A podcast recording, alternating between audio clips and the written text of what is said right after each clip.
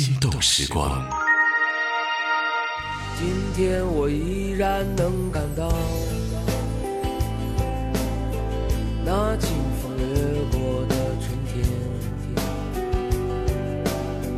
掠过了城市，掠过村庄，掠过我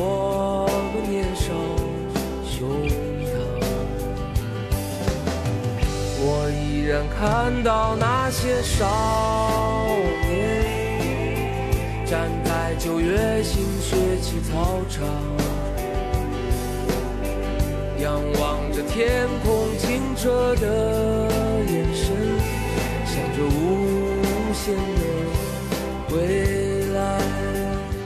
各位来到今天的心动时光，这是我今天特别挑选的一首开场曲。好久不见的许巍，这首歌我特别喜欢，叫做《少年》。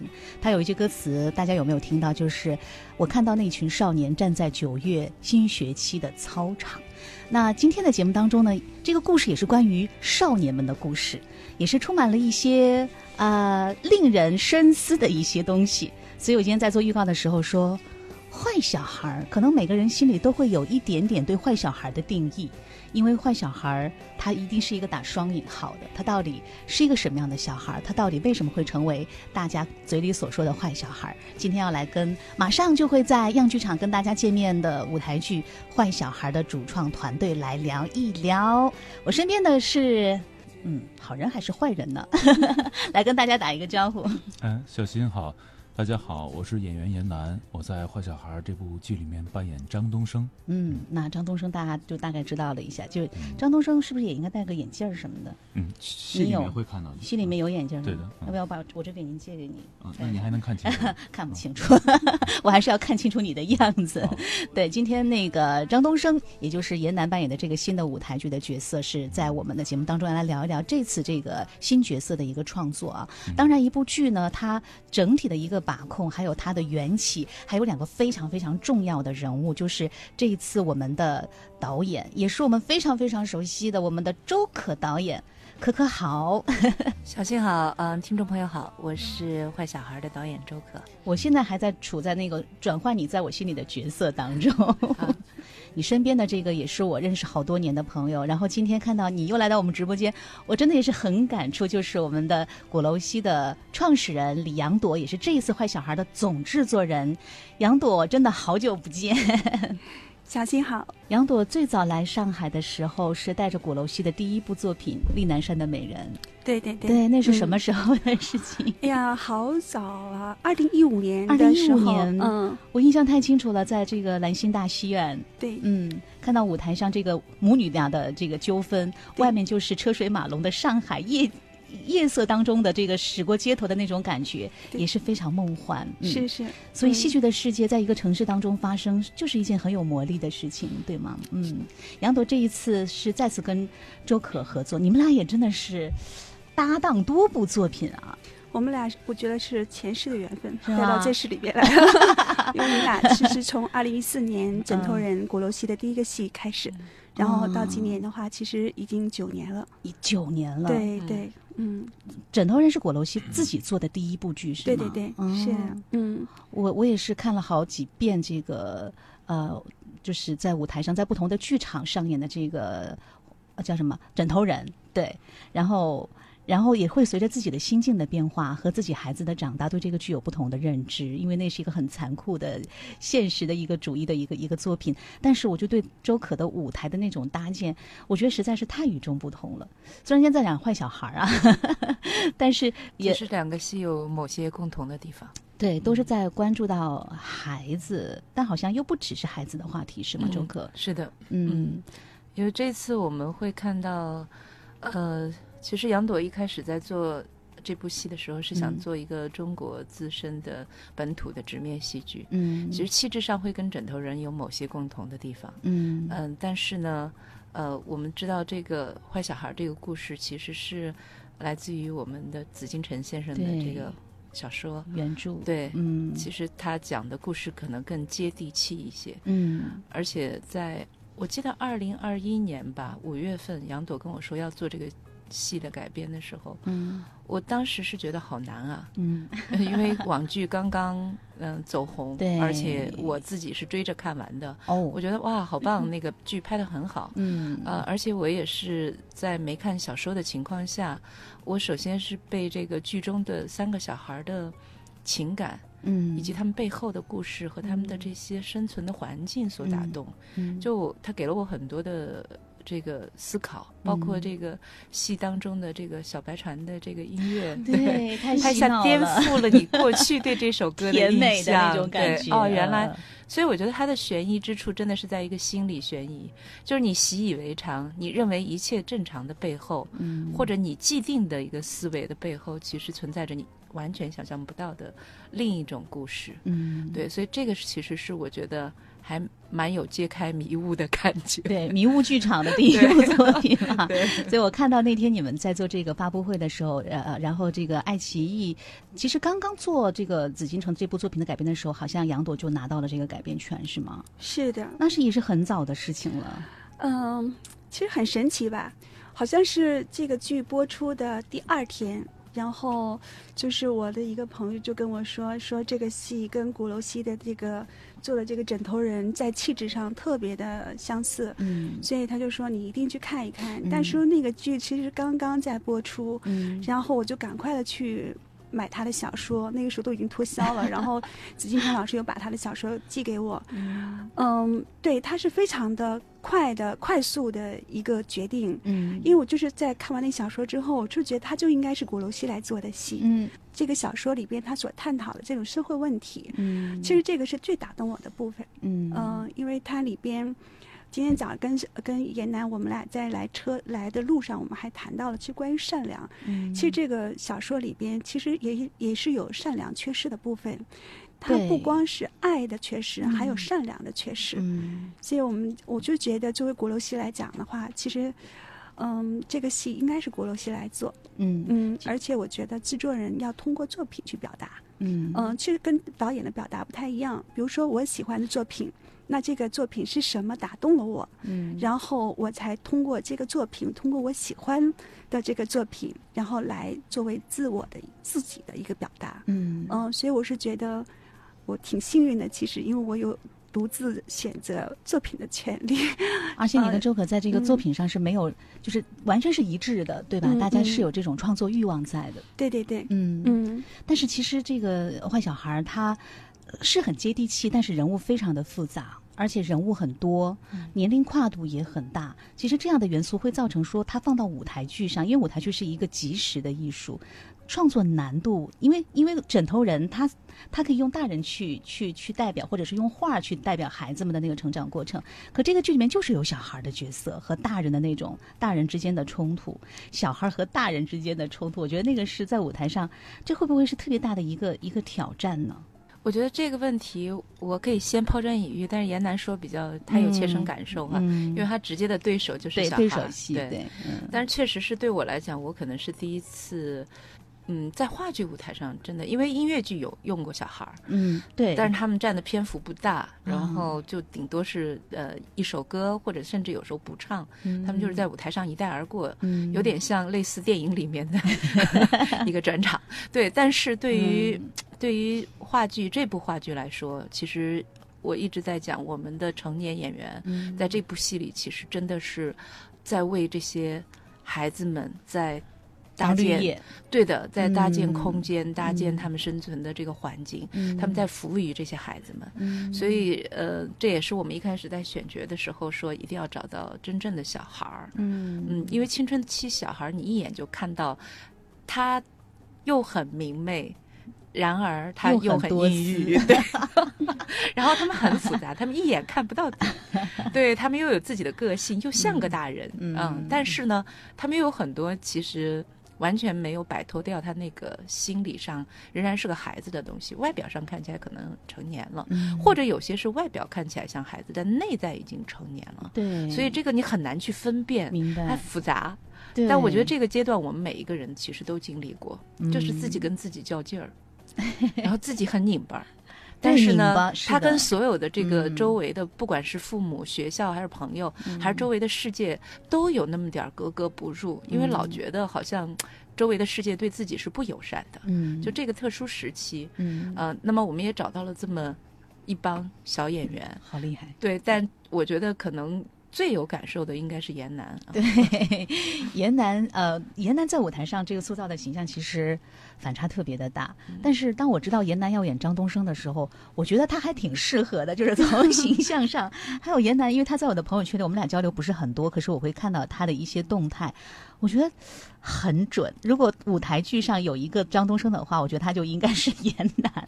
严楠，你你有曾经想过自己要去演张东升这个角色吗？当你看到他的书或者是之前的一些剧的时候，因为我是这个剧是今年才看，因啊为一直怕嗯、受这个剧的影影响响啊。对，嗯今年呃把这个自己的这个建立呃相对稳定之后，成熟之后，嗯才开始看这个剧的。嗯呃，我觉得还是会有些不一样的啊。嗯呃，看完之后觉得有一些自己的想表达的东西，嗯呃，在一直在探索，跟导演一起探讨。嗯啊嗯像张东升这个角色，其实他是性格非常的多重的，而且他在大家面前和他在孩子面前，在房间里和在房间外，他都是瞬间的一个转换。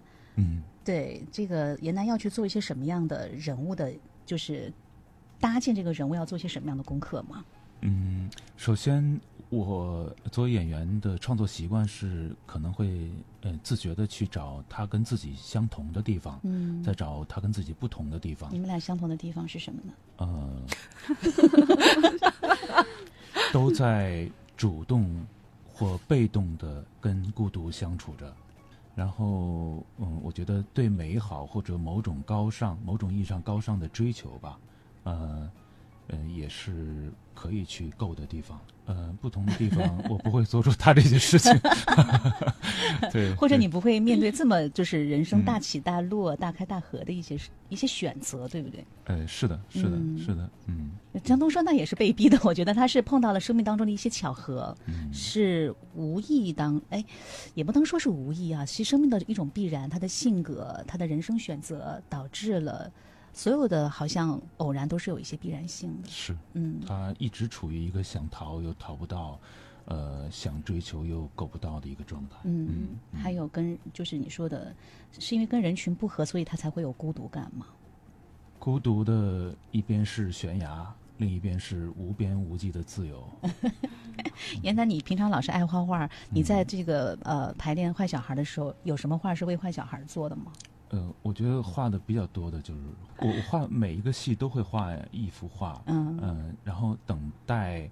就是呃等待时机成熟的时候，就是我真正的了解了这个人之后，才敢动笔。嗯，他是慢慢的渗透出纸面的，而不是确就是让自己让让自己 画才就是给自己一个任务，是画不出来。呃，嗯当我比较了解他，能能觉得掌握他的呃某种灵魂的内核的时候，才会动笔吧。啊，嗯嗯，刚才周可导演也说，这次就是真的小孩，他们应该都是十二三岁、十三四岁这个年纪。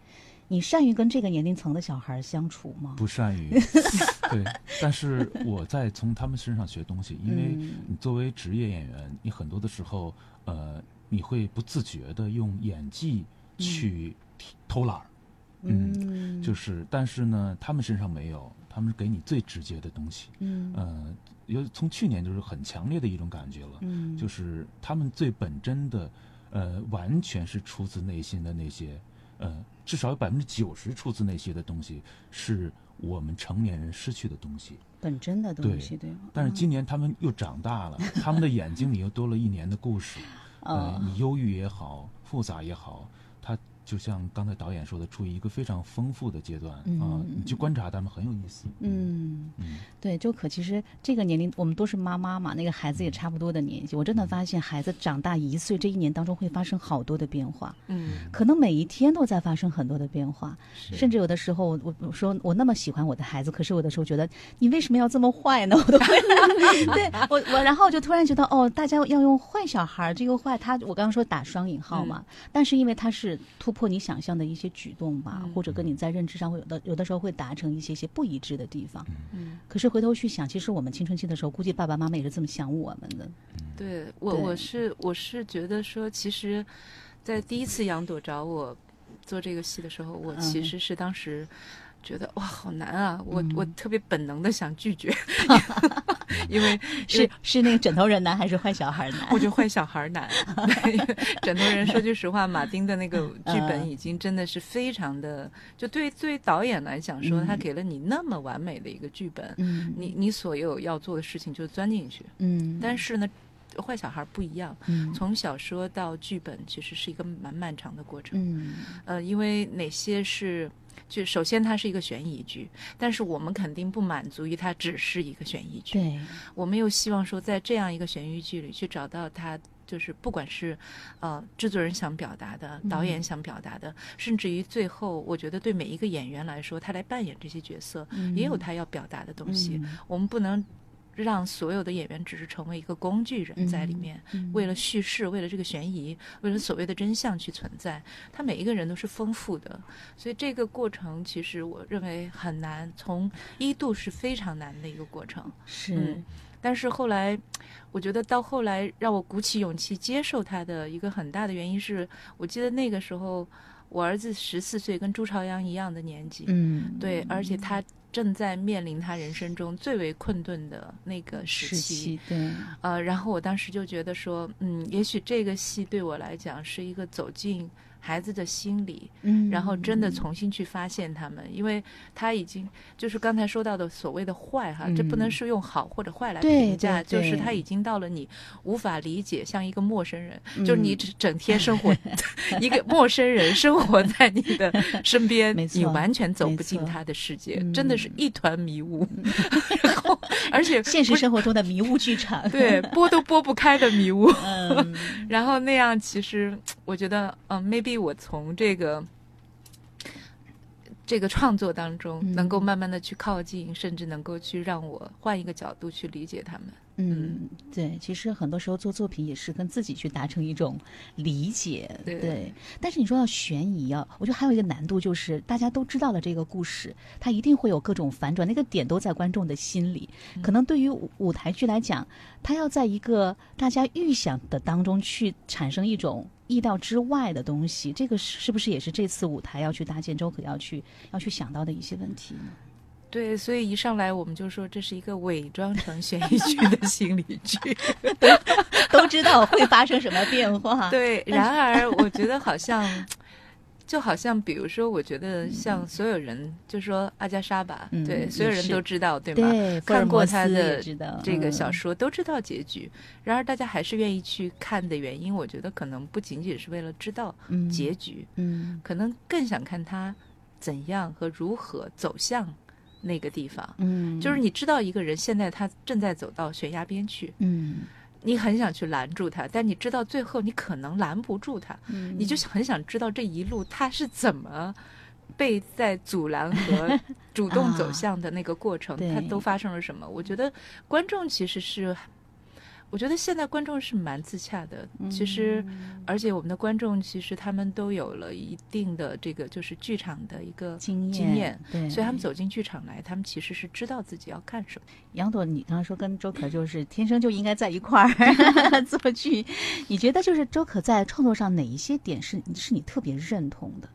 我觉得周可，她是所有的我，因为也也接触过其他一些女导演啊，就我觉得周可她是非常的细腻，同时非常的世界观是非常的大的。嗯，我觉得这一点是很重要的。嗯呃，另外的话，其实呃，周可的作品里边有很多温暖的东西。嗯其实跟周可合作，从呃枕头人到坏小孩，其实他从外部看的话，作品都是非常残酷的。嗯然后，嗯，包括呃作品里边的人生的状态都是非常残酷，和我们是不能够探知到的那个人性的背后的那些东西。嗯但我觉得周可在所有的这些表达里边，其实他把人性里边的暖的东西挖掘出来了。嗯 他让我们在见识了人性的恶的同时，让我们感受到了那种暖，人性里边的也有的暖的那个东西。嗯所以呃，周可很丰富，同时嗯他也很深刻，这是我嗯特别特别喜欢他的东西。嗯嗯，然后其实刚才也说到了，其实通过就是这个剧，呃，所有答案其实都已经摊在纸面上了。对，但是我们为什么还会走进剧场来看呢？嗯其实我觉得还有一个就是角色本身的，比如张东升。其实我在我们前两天在北京的时候，我们做了第一次的一个呃落地的一个联排。嗯在去之前的话，其实我是蛮忐忑的，因为我是觉得这个戏我又交给了周可一个特别特别难以完成的 一个任务，因为这个戏太不好排了，而且特别是朱玉在前的时候。嗯。但是我去看完了之后，哇，我是觉得真的是太棒了。虽然他那个时候，因为他第一次初初联嘛，他有一些瑕疵，嗯，但是我觉得他已经完成的已经是非常棒了。特别里边有几个人物，张东升，嗯。我在张东升身上看到了一呃，就是跟网剧完全不一样的张东升。我觉得这个我们这个舞台上的张东升，他是有人格、有有这个人物魅力的。嗯这个张东升，我们看完之后，你会无比的心疼他。哦他是那么的矛盾，因为是是他的人生里边，他本来是一个很清高的，嗯也有自己的很骄傲的，嗯然后有很完美的对嗯世界和对人生的追求。嗯但是当他就是发现，就是他的没有办法能够去继续的去这种走不呃下去了走走不下去的时候嗯他的那种痛苦、那种绝望，然后给到就是我们的那种很强大的那种力量的东西，我觉得就是他完全演绎了一个跟网剧里边不一样的张东升。两位在讲的时候，我就看到严楠就一直在点头。嗯，所以这个剧其实难，是整个难，对不对？导演很难，搭建舞台很难，角色塑造也很难。是嗯，对，然后、嗯导演还遇到了我这么麻烦的演员，你你怎么麻烦？天天跟他探讨，我们 我们俩天天辩论，那么你俩辩论我觉得周可 周可是我发现我们所有的男演员，就包括枕头人里的，包括这个都喜欢跟他辩论。辩论什么呢？呃，我觉得这是挺好的，就怕没想法，嗯。没想法，没有辩论才才没有办法嗯前进嘛。嗯，就是对我对面这两个，我生活中管他们叫姐姐，嗯，因为我们是先成为朋友才嗯开始合作的，而且很多年了。我认识杨多姐更早，这二零一三年，就鼓楼西正在建立的时候，哦，认识周克姐也好多年了。嗯，然后一直就是在找机会，我们能一起做点什么。嗯，然后呃，在在坏小孩出现的时候，终于嗯这个机会来了。就是嗯我我首先是对他们非常的信任，嗯呃，就是因为他们两个才特别开心来演这个戏。嗯。呃，然后现在呈现的也也非常好，嗯。而且我我觉得，嗯，我的可姐姐，如果这些年轻演员们，呃，遇到她拍她的戏是非常幸运的，因为她真是手把手的教教你演戏啊，就是嗯那些孩子们，我觉得她太幸运了，嗯，呃，就是即使不拍自己的戏的，他们也在那下面认真的在看在听，在学。每天排练之前要做一个小时的这个表演的练习，哦，这个是非常宝贵的，就是他们嗯。在别的地方可能学不到这些。这是周可的要求吗？对嗯小朋友每天这一小时的戏剧练习，啊，对，就是所有人、嗯。所有演啊员的一个身体训练，就每天要要就是像开嗓啊、打开身体啊这样的一些功课是吗？比较残酷。你你 是什么？看他乐呵呵的，其实他是一个很铁血的一个。对，那你看他排的这个戏的风格也是这种呃要要劲儿的，对吧？呃，要要非常有张力的这种。我看枕头嗯人就已经感受到了那个那个漂亮的外表之下嗯钻出来的那把刺刀。嗯嗯 所以，所以其实就是早上要要上体能课嘛，对吧？就是要对对，练练功，排练前会有会有这个，就是就是你会看到他们在练核心，但是那个核心也要练核心力量，然后每一个人都已经满脸的那个跑各种表情了，嗯但是对，可是这个我觉得对演员来说是很重要，非常重要的。对，包括刚才严兰说的跟我辩论，其实他很有意思。就是严楠是我碰到的演员里面，我觉得非常有意思的演员。嗯，就他会一直在下面真的很认真的准备琢磨，然后他呢就慢慢渗透。今天拿一点东西渗透给你，嗯，然后他知道他一下子提出来，很可能被我就驳回了，然后他就悄悄的先做好，甚至把服装、道具都自己准备好。今天也有，今天也有啊，今天他还没看到的，我给他看。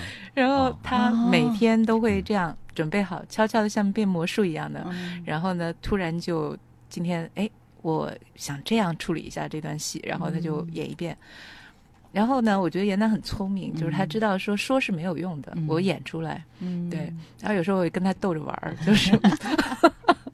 但是对我来讲，就是 是有效的。对导演来说，其实碰到这样的演员当然是幸福的。有时候因为彼此的这种，我我认为。演员进入到了主动创作的时候，这就是非常幸福的一件事情了。对导演来讲，你之前跟严严楠没有合作过，对吗？没有，这是第一次。你对他以前的了解呢？在跟他跟你辩论之前的，看过很多戏，但是我 我看过他画的画，我看过很多戏，我觉得他像一个，他是一个诗人、画家，然后一个生活的观察家。呃，对，然后我就觉得平时他也蛮寡言少语。其实我们俩呃聊的不多，嗯，就是我们。有时候看戏也好，或者是见面也好，我们可能会呃寒暄两句，但是其实深入的聊的不多。但是我作作作为观众坐在台下看这个演员的时候，我肯定是欣赏的。对，然后心里也默默的滋生了一个念头。是不是有一天可以跟这样的人合作？所以当时决定严楠演张东升，也是你俩就是决定的，对吗？呃，是呃，对，杨朵提了，我马上就觉得，嗯，他很合适，终于找到了一个合适的机会。对的，对的。今天跟这个果楼西出品的这个坏小孩，马上啊是四月三十，四月三十号，三十号样剧场演到五月二号。就大家一定要珍惜这个这次的场次，就是给给大家先看这这几场，但是后面你们会进行全国的巡演。但这次全国的首演是放在了杨浦的这个样剧场。对这个剧场，我还蛮喜欢它里面的那个气场的，也觉得坏小孩的气质很符合这个剧场当中。哪怕你之前看过小说、看过网剧、看过音乐剧，但是舞台剧，我要相信周可，相信严丹，相信杨朵，因为鼓楼戏真的是非常厉害的一个出品方，所以真的是很期待。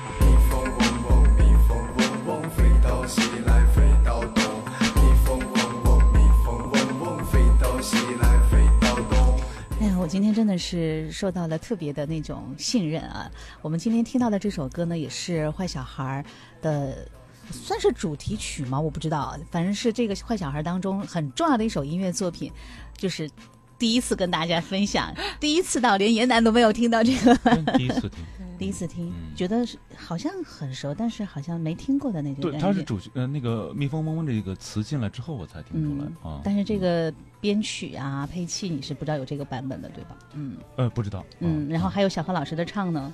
呃，唱，因为我跟小哥认识很久，他唱过这首歌。对啊，对，其实他巡游的时候，对对，嗯，那个《流浪之歌》来过上。流浪之歌，对，《流浪之歌》，《流浪之歌》，《流浪之歌》也是严楠和小何老师他们一起做的这样的一个好单纯的一个一个戏剧音乐作品啊。今天跟鼓楼西出品的这个坏小孩的主创来聊聊天所以其实音乐你看这一部分也是很重要的。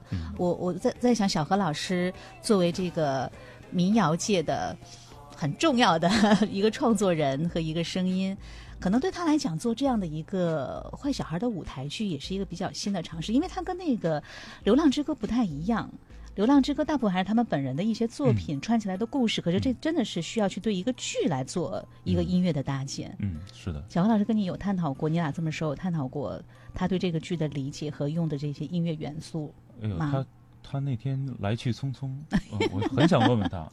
你没没有没有聊的这么仔细。然后那个，但是我们探讨了关于蜜蜂这个概念，呃，就是蜜蜂就是就像这个工蚁嘛，它它其实它没有。第呃，它一个很简单的程序，每天在蜂巢之间来回穿行啊，其实都是一千个蜜蜂都是一样的。嗯，但忽然有一天，有可能有一只蜜蜂，它就我在干干什么？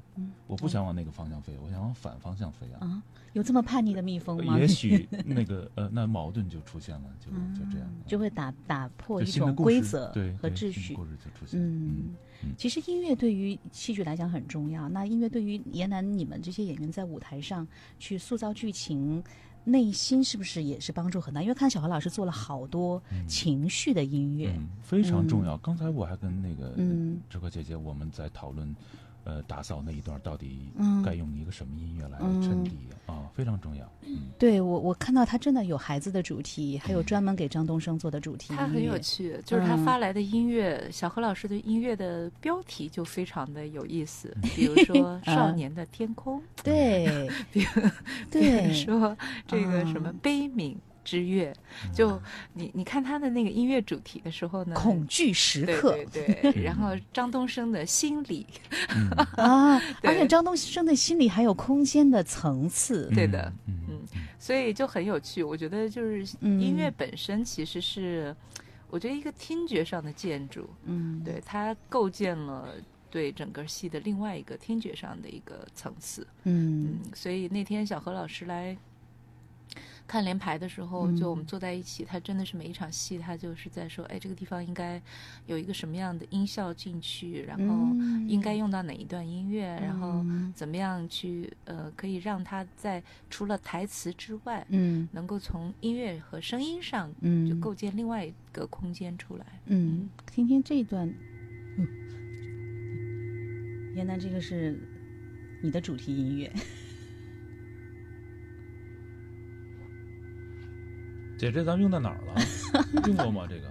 我们现在没有用，所以我觉得其实嗯。其实作为民谣歌手来讲，小何都属于呃实验性比较强的一个、一个音乐人，对，因为呃因为我看到这个团队，当然从因为我一直很喜欢周可作品的这个舞台的这种搭建和视觉的这个感觉，因为都是跟你合作了很多年的嗯。这些老的朋友，灯光啊、嗯舞美啊，嗯。跟小何也是第一次合作，对不对？对的，第一次合作。嗯，但是但是他呢，就是呃，我我在想这个跟道林格雷又不太一样，他是一个音乐剧的创作，但是我看到小小何老师还是给到了整个的坏小孩一个整体的音乐的这个把控。你跟他之间有些什么样的沟通吗？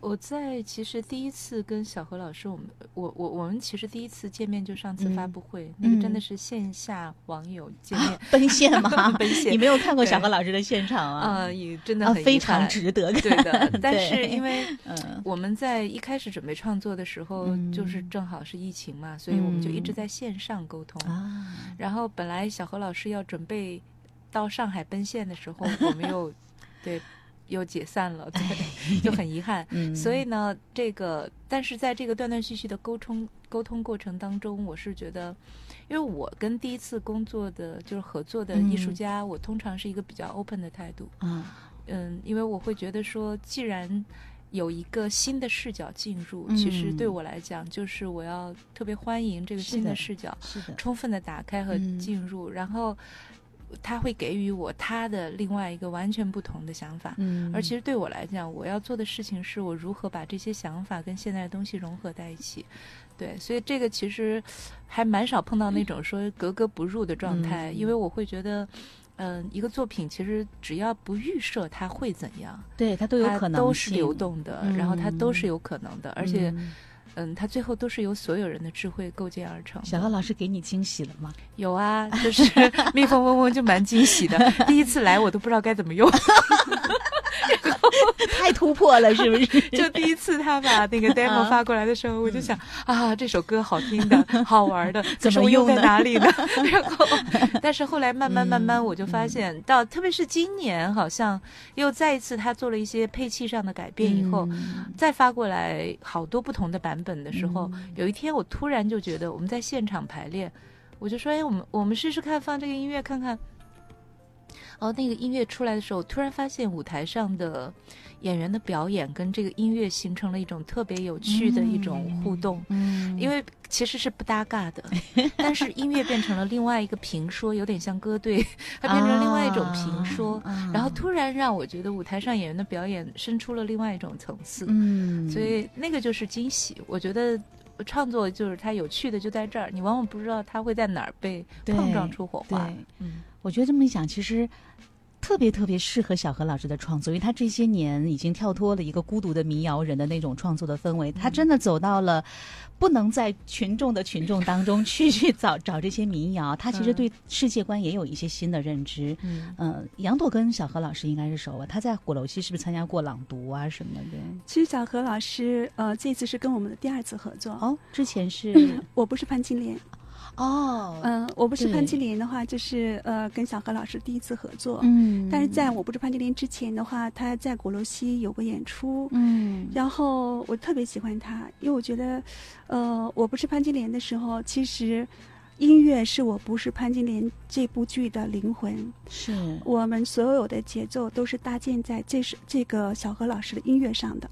嗯嗯，所以的话就是，嗯，在这次合作之后，其实我包括我们的坏小孩儿，嗯，当时小何老师给到我这个音乐的时候，其实我听到了这个《蜜蜂嗡嗡》里边的人，我觉得我当时听完这个音乐的时候，我感觉到是比较悲伤，因因为我发现我们芸芸众当呃芸芸众生的人，其实嗯。跟那些蜜蜂是一样的，就是每天的忙碌又忙忙碌碌 忙忙东忙西的呃嗯，然后每天的都是一个频率的去嗯这样的生活的状态，嗯。所以的话，我当时听完这个，我就特别的有那种感受。嗯。嗯，然后后来就是小何老师在我们这次的发布会上，他带领大家唱这首歌。所以你们现在都会唱这首歌了，们都会是吧？唱，它已经变成我们的洗脑歌了。就是，呃，嗯然后我们就是有一个宣传叫那个小树，嗯，他简直是每天跟我们见面的时候，他的背景音乐就是，嗯就是这个，呃，就是嗡嗡嗡。真的这个嗯这个旋律跟节奏是还蛮洗脑的，对嗯，嗯，而且其实小何老师之前唱民谣的时候，他声音是亮的，可是他在《蜜蜂嗡嗡嗡》的里面，他声音是走的比较这个中低音，就对，呃，我觉得小何里小何老师他的音乐里边是有想象力的，是的，是的。嗯，有画面感的。我觉得他在某一方面的那种创作的奇思妙想，跟严楠挺像的。是 我呃，就是跟嗯当时跟小何我们在排另外一个戏的时候，就是他是嗯演员的身份，你说流《流浪之歌呃，》对吗？他他唱歌，他不只是演唱，哦我觉得那是一个完整的表演，嗯他是因为他的歌词写的有相当的故事性和想象力，嗯，他整个他在表演那个过程，你会觉得那是一个完整的表演，不嗯只是演唱，他是一个，如果他演戏，他也会是一个好演员的，哦，他那个里面就是演了一个疯子嘛，对对吧？嗯，而且那个戏是严南导的，《流浪之歌》严南导了一群我最喜欢的民谣歌手，对吧？张伟伟啊，还有安娜他们。，而我觉得小何老师的音乐跟我们这个戏是非常搭合的，嗯他他的他的那种嗯、狂欢背后的悲伤啊，嗯有一种我觉得是非常非常气质，非常契合。嗯，嗯哎，我没有听过你唱歌哎，你你为什么不去演《流浪之歌》的某个角色，或者是有哎，咱们聊这个戏吧。没有？我是说为什么就是就是就是坏小孩现在有自己的歌了，可以有个演员版，演员版的唱。好的，好的，好的主意，回头我们试一试。呃，这个剧真的是呃坏小孩，因为他的主创团队真的是太强大了。然后严楠也是一个嗯，在舞台上。虽然虽然就是说别的戏啊，因为别的戏是看过你之后才会对你做做出的一些这个表演的一些认知嘛，嗯。像去年弗兰肯斯坦也好，在舞台上那是一个呃讨论度蛮大的一个剧，对、嗯。对演演员的演技来讲，嗯一个人要分饰两角，而且是两个人要去同时去演对手戏，嗯。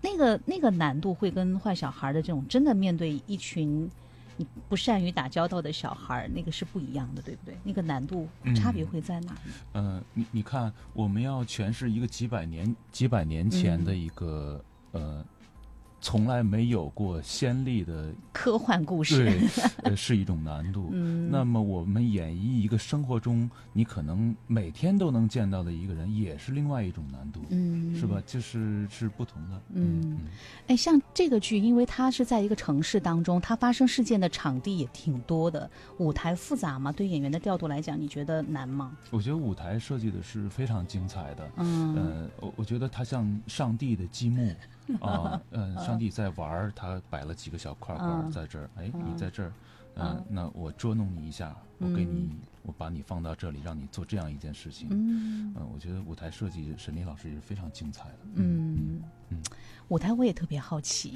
就是它既不能太过于太过于生活熟悉的，好像我们身边发生的事情，因为它毕竟是个舞台的艺术，嗯。所以虽然跟沈林老师也是合作了，你看道林格雷是完全豪华宫廷的那种，嗯到了坏小孩又是是一个小镇里的故事，嗯反差特别大。这次舞台会有什么样的？现在可以值得透露一点点的小小小期待的地方吗？嗯，呃，就我带沈丽老师说吧，对，因为沈丽老师这一次我们其实，在创作的时候呢，嗯就是上来我们其实就确定下来，可能有点像乐高。哦，对，因为在，就是我觉得我们我跟沈凌老师因为合作的比较久了，所以嗯。我们可能沟通的时候就互相启发。嗯。呃，当这个乐高这个概念一出现之后呢，我们就发现说，哎，搭建一些平台和像建筑体块儿的东西，就成了一个很自然而然的事儿。因为这个戏它场景太多了，嗯，然后它要保证它的一个流畅性，嗯。但是呢，又不仅仅这个舞台要为幻景而存在，嗯。它又要保持它的一个呃时间的流动，嗯。包括就是怎么样去帮助这个作品的内核去揭示。所以刚才其实严楠说的特别，就他从他的角度其实讲的很好，就是上帝的视角在玩几个小积木一样。我觉得特别对积木和那个对乐乐高就大家能想象出来。其实就有点这种感觉。嗯我觉得观众其实也会有一种，嗯，可能看的时候其实并并没有那么的呃写实的代入感，因为包括嗯在场景的布置上，我们也没有嗯那么的追求现实主义，嗯，嗯然后 也是希望观众其实带有一种上帝视角在看整个故事，嗯，然后。这个说到这儿的时候，其实再想想刚才《蜜蜂嗡嗡》那首歌，嗯其实你就能感受到，其实是蛮搭的，因为、呃我们在观看，就上帝在看着那个玩积木的小人儿的时候，啊也不知道谁在背后看着他啊。嗯对，其实一样的，就是观众可能在看着那些场上的演员们。为各种环境所困，各种自己的境遇所困，拼命挣扎，嗯。就像那个蜜蜂，然后嗯。毫无方向的或者嗯。单一的在那儿嗯扇动着它的翅膀，嗯。然后为着自己自己的执念在执着着。这里头有些人是执念，可能是爱；嗯有时有些人的执念可能是工作；有些人的执念可能是他的这个就是所谓的血亲。嗯嗯，但每个人的执念不一样，但是你都能看到这种嗡嗡嗡嗡嗡的飞着工作着，但是你根本不知道有人在看着你，嗯，然后你也不知道，下一步会怎么样？对嗯嗯但是刚才严楠说，他跟小豪老师聊到的一群蜜蜂在同做同样的事情的时候，如果出现这么一个不同的那个动向的时候，他就是打破大家习以为常的一个惯性的那个点。其实张东升就是因为所有的嗯。矛盾都是因他而发生的，包括家庭当中潜在的矛盾也是因为他激发出来的，嗯。所以他就是那个最核心的问题所在。他就是那个突然变方向的那只蜜蜂。我当时 当时在北京看这个嗯联排的时候，呃，就是有一场戏特别特别的打动我，嗯呃，就是严楠在呃家里边就是擦拭家具的时候，嗯就是当时呢，就是他那个场景，就是他是背对着观众，嗯然后是在用心的、很细腻的去擦那个家具，嗯然后这个时候那个音乐放的是那个呃，我我当时记得是呃古典音乐，嗯。然后其实那个你从通过那个场景，通过他的背影，你可以看到张东升的呃对就是日常的生活的一个状态，嗯。就你透过他那个背景背背影，你会看到张东升在那个时代里边，他是完全的自由了，嗯他是一个本质的张东升了。嗯就是透过他的那个背影，你就看到其实张东升他是一个多么干净的一个人，嗯嗯，然后在他那一刻获得自由的时候，他是非常非常有魅力的一个角色。如果他不碰到这种，呃，误入歧途的选择之后，他应该是一个特别阳光的人，对。或者有很好一生的人。对，嗯。我觉得严楠有一次他为这个角色写了一首诗，特别能够诠释这个角色。嗯。那首诗的名字是我特别特别喜欢的，叫嗯《黑色白鹤张东升》。这首诗白鹤，白鹤张东升。升，嗯嗯。嗯。呃，然后就是当时我看完这首诗的时候，我就通过这首诗，我就呃能够了解到，呃，严楠对创作张东升这个角色他的一些独立的思考。我其实觉得可以得，出来吗？嗯，给你找一下这个时间，很想听严楠这个。他真的是一个很很多元化的一个演员啊，杨朵周可就是像他这种脑子当中，他不只有一个演员的责任在和任务在，他对生活的观察和对故事的解读是各种艺术家的视角，比如说诗歌的、音乐的、绘画的，嗯还有他那种冷漠的时候不说话的，他都是在思 酷酷的，嗯，酷酷的。我在我心里的话，我是觉得严楠他首先是一个画家，然后诗人，最后才是一个演员。嗯，哎呀，你准找到了对吗？你需要配乐吗？好像没有合适的配乐，蜜蜂嗡嗡不太合适。哎，你就来，刚才我说，嗯，那个，嗯，我没听过的啊，你没听过的啊，对，来一个，就是为张东升创作的，我来找一下，干净缓慢的就可以。干，找一下啊，我这个小何老师他都，嗯，坏小孩的天空合适吗？悲悯之美合适吗？呃，叹叹息不止，呃，瞬息不止，呃，时空暂停，呃，那个可能。可能可能悲悯之美应该，我们试一下好不好？可以看一下，好。不行我们就换，嗯，来，稍等。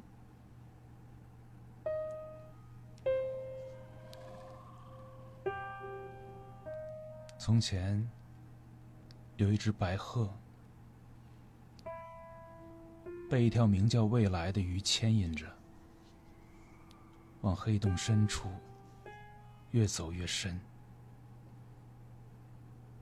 传说吃掉未来就能自由，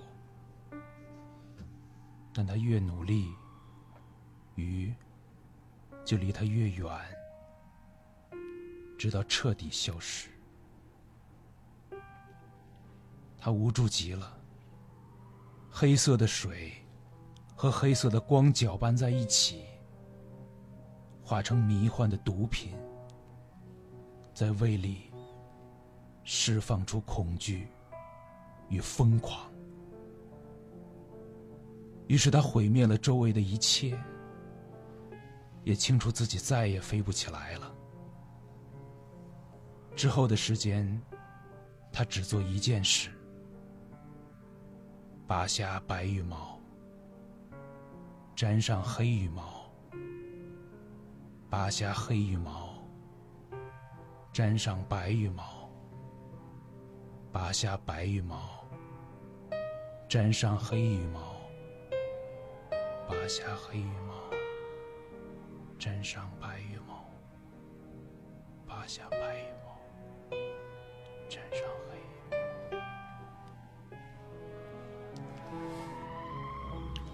原来你自己 fade out 的。就这个诗要读出来，是一定要有那种重复，他最后重复漫长绝望的重复。嗯，你真的独处的时候，你脑子里都在想什么呢？曾经有一个人，嗯，跟我要说，呃，办个画展吧，嗯，得想一个名字，嗯，我想了很久没想出来，我说要不然就叫你一天到晚都在想些什么。嗯严达，你到底在想些什么？所以像这样的演员，我觉得真的很难得。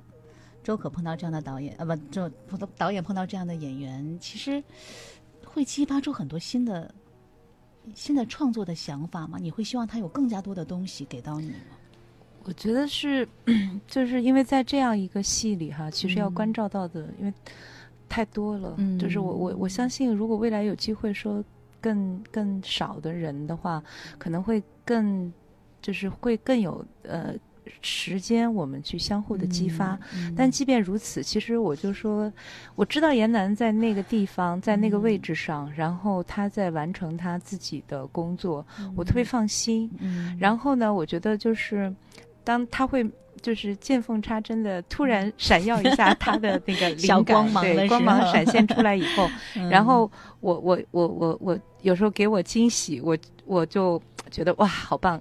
然后有些时候我就会说，嗯，让我想一想，他要消化一下。我过去，我我不怕，但是我知道的是，呃，其实很有意思，这有点像一个导演跟演员之间的一个游戏，对，大家就是在那个过程当中，其实，在。